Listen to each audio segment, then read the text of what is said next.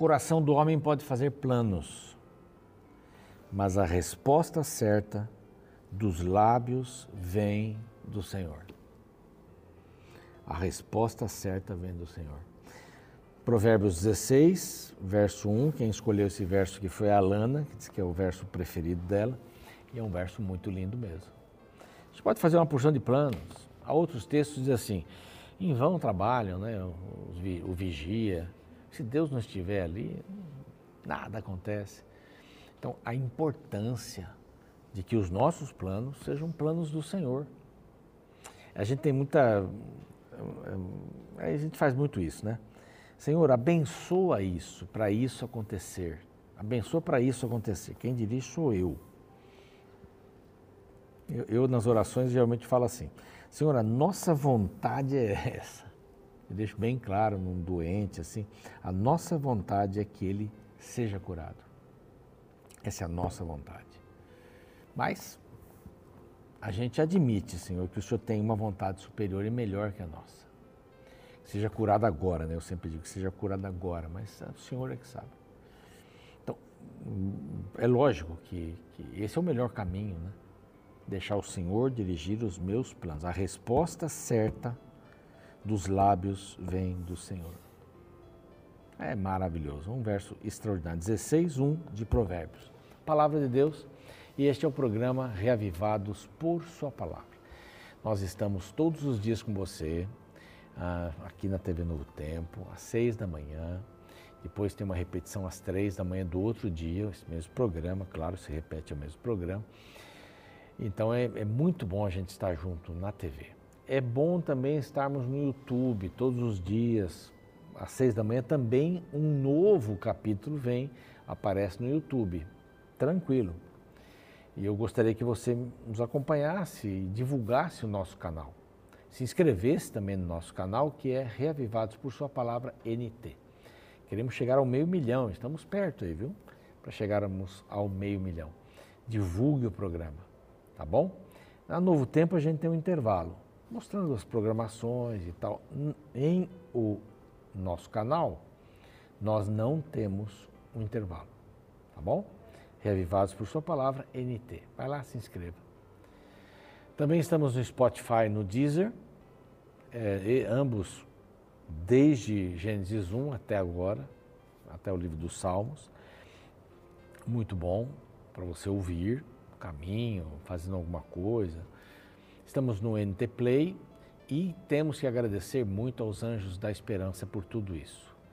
Eles nos apoiam com suas doações e nós podemos estar na rádio, TV, mídias sociais e cursos bíblicos, divulgando o Evangelho em português e espanhol para todo mundo. Isso é uma coisa muito especial. Eu me sinto muito feliz em ver lá nos primórdios, quando tudo começou, lá em Curitiba, uma pequena casa na Vila Mercedes, que os programas de TV eram feitos, Pastor Irajá, o tempo bom, né? era tudo no dedo, como a gente chamava, né? fita matic, e hoje temos esse complexo aqui maravilhoso e Deus abençoa cada ano o trabalho da Rede Novo Tempo. Queremos oferecer para você gratuitamente, baseado, baseados nisso que falei, sobre os Anjos da Esperança, essa revista é gratuita, vem falando pais preparados, filhos de caráter. Não é pai rico, filho rico, coisa, não, a riqueza, a riqueza é o caráter. E aqui você vai encontrar vários estudos baseados na Bíblia para ajudá-lo, para ajudá-la a ter, a ser pai e mãe preparados, tá bom? É simples, basta você mandar uma mensagem para este WhatsApp aqui, este WhatsApp, para pedir esta lição maravilhosa, essa revista, que vai pelo correio, tá bom? Nós vamos para um rápido intervalo na TV, né? no YouTube não, a gente volta rapidinho mesmo, super rápido e vamos voltar com o capítulo 2 de Salmos. Um capítulo muito lindo também. Então não saia daí, a gente já já volta.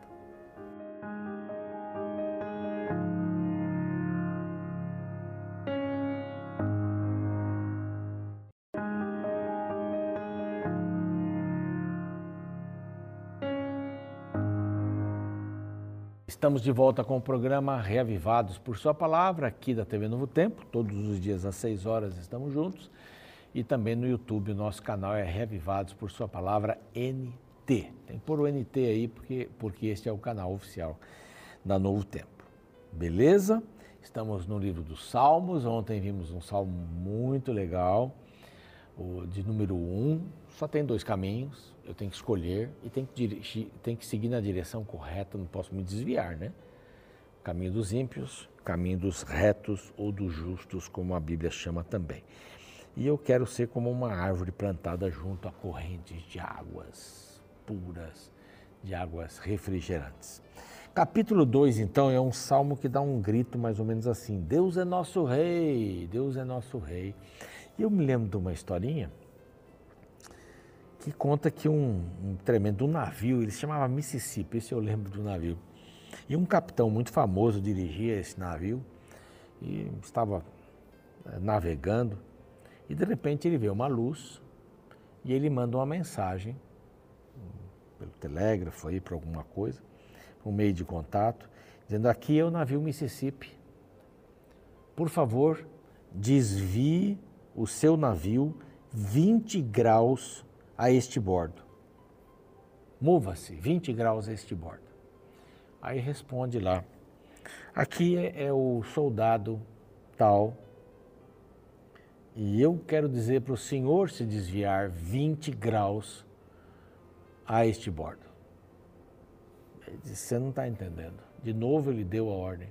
Aqui é o capitão e eu tenho autoridade sobre você e digo para você se mover 20 graus este bordo, porque senão eu vou passar por cima de você.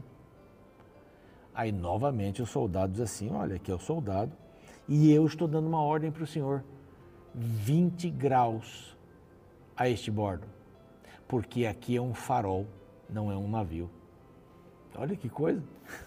Aquele comandante não estava entendendo bem que ele estava diante de um farol, né? O farol não se move. E até o soldado deve ter rido, né? Vai tá mandando eu sair. Como é que eu vou sair daqui? Não tem aí, houve o desvio e não houve nenhum problema aqui.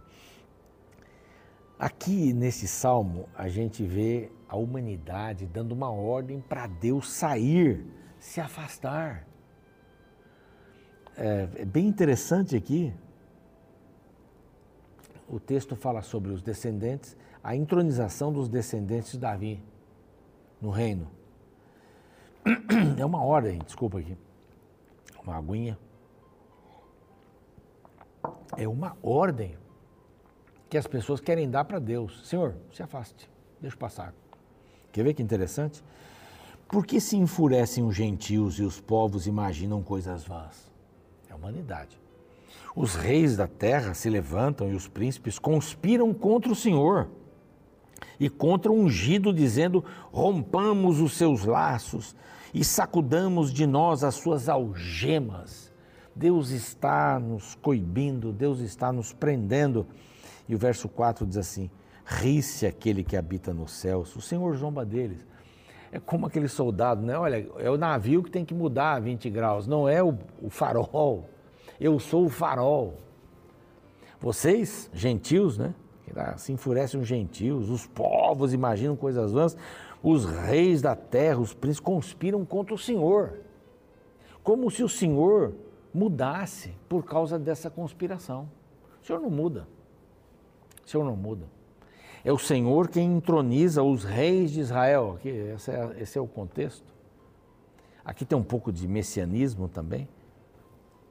Ser constituído pelo Senhor, né? Tu és meu filho, hoje te gerei, no verso 7 aqui, falando sobre a, a nomeação de rei, né? na sequência dos reis de Davi, está lá o rei do universo, que é Jesus Cristo. Então, um salmo muito interessante. É um salmo de rebeldia da humanidade. A humanidade tem dito para Deus: saia da nossa frente, se afaste de nós. E uma vez perguntaram Iam perguntar para Billy Graham, ele não quis responder. Fale com a minha filha. A filha foi num programa lá nos Estados Unidos muito famoso. E a pergunta que queriam fazer: onde estava Deus no 11 de setembro? Quando as Torres Gêmeas caíram. E ela respondeu assim: ah, Deus estava onde a humanidade o deixou, né? Deus foi tirado dos hospitais, né, os crucifixos, lá vários hospitais não podem ter crucifixo, não pode ter uma imagem. Deus foi tirado das praças, havia praças da Bíblia, praças que eram monumentos para o cristianismo. Deus foi tirado das escolas, e aí há países como a França, na Europa e outros que tiraram Deus completamente das escolas, Canadá. Não, não pode ter nenhuma expressão religiosa que vai ofender.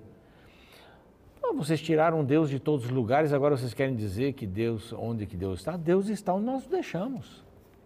Nós o deixamos de lado e agora nós queremos culpar a Deus pela morte aí das três mil e tal pessoas, eu acho, ali no, no, nas Torres Gêmeas. Deus está onde a gente deixa. Deus atua onde a gente deixa Ele atuar em nossa vida. O Salmo 1 diz o quê? Olha, fica perto de um ribeiro de águas frias, de águas frescas, você vai ter folhas, vai ter frutos, vai, como justo vai florescer. Agora, não quer fazer isso? Anda com ímpio, se detém na roda dos carnecedores, se assenta com os ímpios. Aí você vai ter outra coisa, você escolhe. Aí depois não diga assim, ah, Deus devia ter me. Não, você escolhe. Isso é um princípio básico. Salmo 1, você escolhe, você tem livre arbítrio. Então escolha bem. Permita que Deus faça as escolhas por você. A palavra dele. E aqui, um contrassenso tremendo, não é? Ah, vamos falar contra esse Deus. Gentios, povos, reis, príncipes conspiram contra Deus. Conspirar contra Deus não tem sentido dar uma ordem para o farol mudar de lugar. É o navio que tem que mudar de lugar. Sou eu, você. Então, no reino de Deus, as coisas funcionam nessa linha. Eu, porém, verso 6, constituí o meu rei sobre o meu santo monte Sião. Quer dizer, eu tenho um povo e eu vou constituir um rei. E a partir desse momento que Davi é constituído, todos os reis ali foram da descendência de Davi. Todos os reis foram para lá. Houve só um período lá, mas foi, foi bem curto, mas todos os reis. E eles culminariam com quem? O Messias, que nasceria dessa linhagem. Diz assim: Não, proclamarei o decreto do Senhor. Ele me disse: Tu és meu filho, eu hoje te gerei. Está falando aqui do Messias. A geração de Cristo é perpétua. Eu vou colocando reis aqui, mas quando Cristo chegar é perpétua, não tem, não vai passar para ninguém. Não passa. Pede-me e eu darei, te darei as nações por herança e as extremidades, aí falando para o rei que ele colocou. Os outros reis diziam assim: sai daí, conspirando contra Deus. E Deus diz assim: não, você é o rei que eu coloco, então pode me pedir o que você quiser porque eu coloquei você, eu vou fazer de você uma grande nação. Agora, pois, ó reis, sede prudentes, deixai-vos advertir, juízes da terra, servi ao Senhor com temor. O homem deve manter-se aberto para o crescimento diante de Deus. E alegrai-vos nele com tremor. Tremor não é o medo, mas é estarmos energizados diante de Cristo. E o verso 12 é bem interessante: beijai o filho, para que se não irrite. É obediência. Obedeçam o Messias. Esse beijo é o beijo da obediência. E o finalzinho, né? termina aqui esse salmo lindíssimo, é a bênção final. Bem-aventurado todos os que nele se refugiam. Então ninguém vai ao Pai se não for por Cristo. Eu coloco o rei, tu és meu filho, hoje te gerei. Essa geração via Davi vai chegar no Messias. Não que o Messias foi gerado, não é isso. O Messias foi gerado aqui na terra, nasceu da Virgem Maria, nessa geração sim. Mas não que Jesus foi gerado e é um Deus de segunda classe ou é o Filho de Deus, porque Deus o gerou com alguém, outra pessoa. Não tem essa confusão na Bíblia. Deus é igual a Jesus, é igual ao Espírito Santo, porque formam uma trindade, uma divindade, são da mesma essência. Então ninguém vem ao Pai se não passar pelo por Cristo. Lembram-se, Novo Testamento, eu e o Pai somos um. Eu e o Pai somos um. Então o convite de Deus aqui é esse. Não fuja de mim, não conspire contra mim. Não é? Não, não, você tem que mudar o rumo. Eu sou o farol.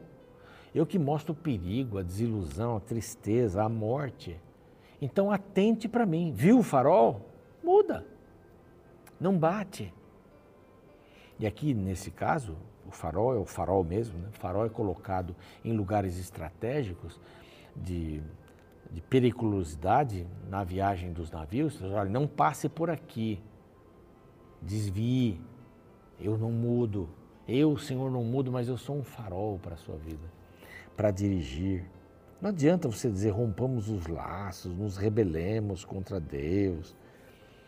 A, palavra daqui do Salmo assim, ri-se aquele que habita nos céus. Como é que alguém vai conspirar contra Deus? A gente conspira contra a gente mesmo. A gente conspira contra a gente mesmo. Como é que eu posso estragar a minha vida? É não obedecer o caminho do Senhor. Eu estou prejudicando quem? A Deus? Não, a mim mesmo. Se eu tomo uma decisão de beber, de fumar, de, de usar entorpecentes, drogas não listas, como alguns gostam de falar, sou eu que estou tomando a decisão. Se eu estou tomando a decisão de mentir, de ser desonesto, de prejudicar as pessoas. Sou eu que estou tomando essa decisão. Isso volta para mim. Volta porque são consequências da vida. Eu vou é, desprezando pessoas, desprezo aqui, desprezo ali, desprezo aqui, desprezo ali. Você sabe que eu tenho uma grande chance de, de morrer sozinho, porque ninguém mais vai querer ficar comigo, ninguém vai querer suportar alguém assim. Então é para mim.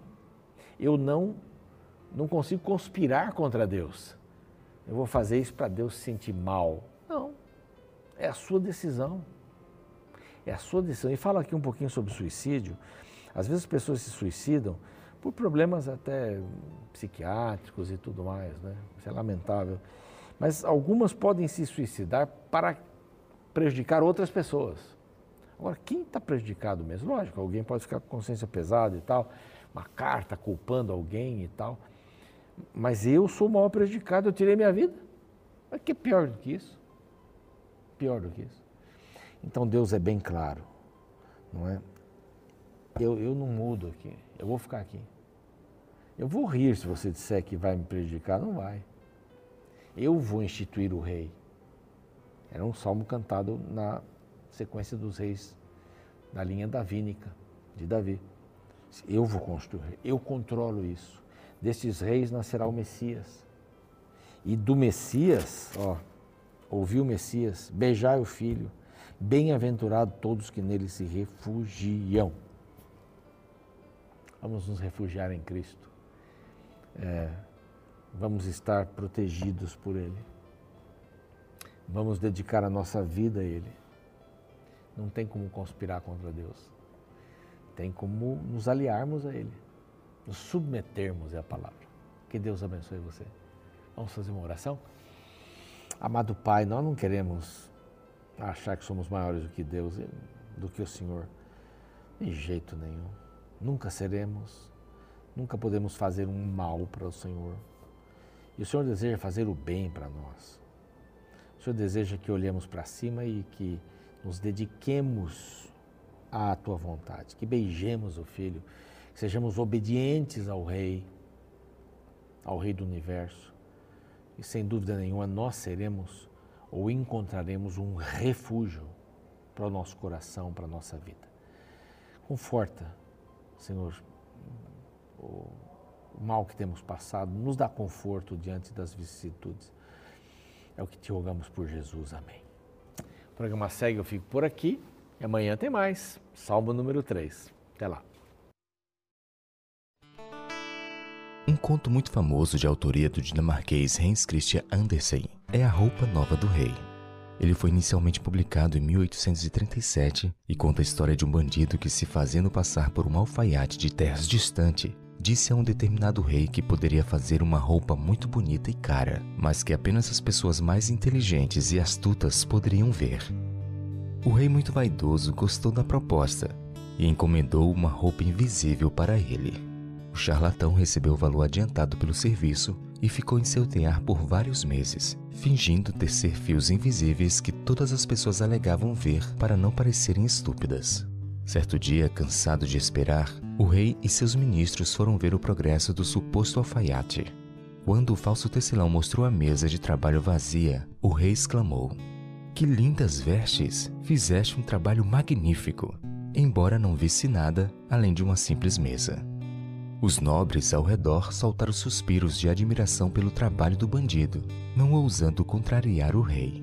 Feliz com o resultado, o monarca marcou uma grande parada na cidade para que exibisse as vestes especiais para seu reino. No dia da exibição, todos estavam vendo o rei sem roupas, porém temiam falar alguma coisa para não serem classificados como estúpidos. A única pessoa que decidiu falar foi uma criança que gritou inocentemente: O rei está nu!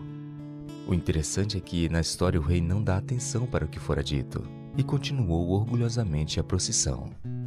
Dentre as várias lições que esta fábula transmite, está a questão da persistência no erro, mesmo diante dos alertas sinceros da vida. Algumas pessoas simplesmente preferem insistir no erro para não terem que assumir que estavam erradas.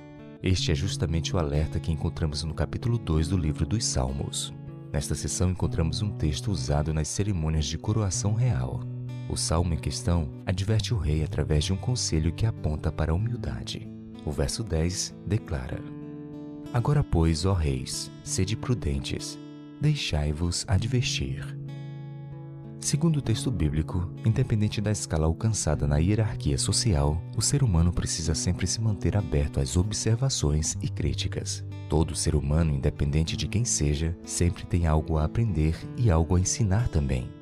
Afinal, a função ou a classe social não torna ninguém infalível, pois ninguém sabe de tudo e todo mundo sempre tem algo a melhorar. Neste sentido, vale lembrar uma interessante declaração do filósofo Sócrates que declara: Só sei que nada sei, e o fato de saber isso me coloca em vantagem sobre aqueles que acham que sabem alguma coisa.